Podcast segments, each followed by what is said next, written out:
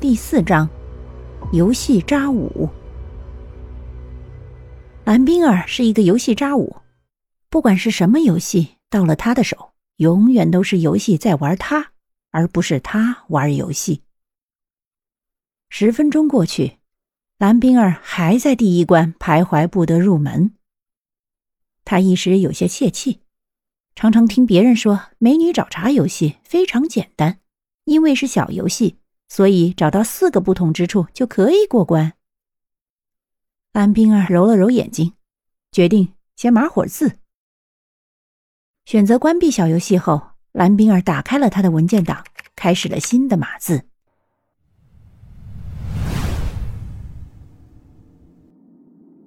迟武走后不久，一个黑色的身影也消失在街巷。等等，那是什么？黑暗掩埋下的真相。被池武认为死去的于杰，突然手指动了动，停止呼吸的胸膛一点点微弱的，却不容忽略掉的呼吸，慢慢复苏。那双紧闭的双眼突然睁开了，黑色的眼眸哪里还有一丝痛苦？他双手撑地，慢慢坐起，看着黑色的夜。于杰吐出一口浊气，然后爬起来，脚步仓促的离开了这里。留在地上的只有一个被子弹打弯的大银元，以及被不知名的红色液体染红模糊字体的塑料袋。风儿顽皮的吹起，带来了嗜血的蝙蝠青睐。夜的寒冷，似乎被这满天盘旋的乌鸦驱散。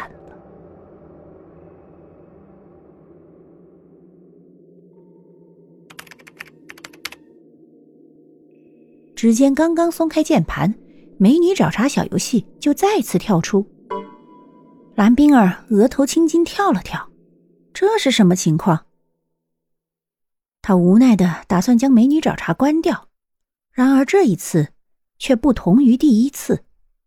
蓝冰儿发现自己根本无法将美女找茬关闭，他有些惊讶，同时也有些不服气。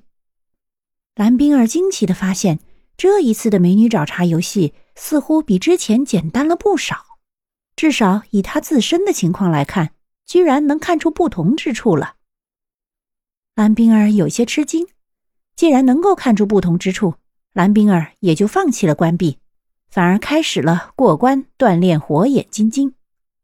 然而到了第五关的时候，蓝冰儿有些失望了，她根本看不出来哪里不同啊。皱了皱眉，蓝冰儿有些气闷的一把推开笔记本，然后起身打算出去给自己倒杯白开水。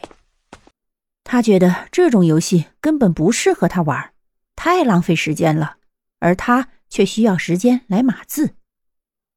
摇了摇头，蓝冰儿决定一会儿去找薛岳，让薛岳帮他过关。扭了扭脖子，蓝冰儿走到窗口。伸手去拿放在窗台上的水杯，然而就在蓝冰儿准备拿水杯的时候，他的眼角余光看到不远处的地上，在阳光的照耀下折射出一道彩色光芒。蓝冰儿走过去一看，地上有一枚戒指，那是一枚做工精致的戒指，戒指顶端镶有一颗米粒大小的钻石。蓝冰儿弯下腰，伸手捡了起来。有些疑惑的看了看窗户外面的太阳，蓝冰儿并不觉得阳光能够照射到这里。可是刚刚她站在窗边，的确是看到了戒指在阳光的折射下发出光芒。蓝冰儿皱了皱眉，满是不解。奇怪，刚刚这枚戒指到底是怎么办到的呢？摇了摇头。蓝冰儿将戒指随手丢在床上，然后拿着水杯走向门口，却又在走到门口时突然停下脚步，折返了回去。他究竟又想到了什么呢？就在这时，蓝冰儿的笔记本电脑突然响了。本集播讲完毕，下集更加惊悚，记得要听啊。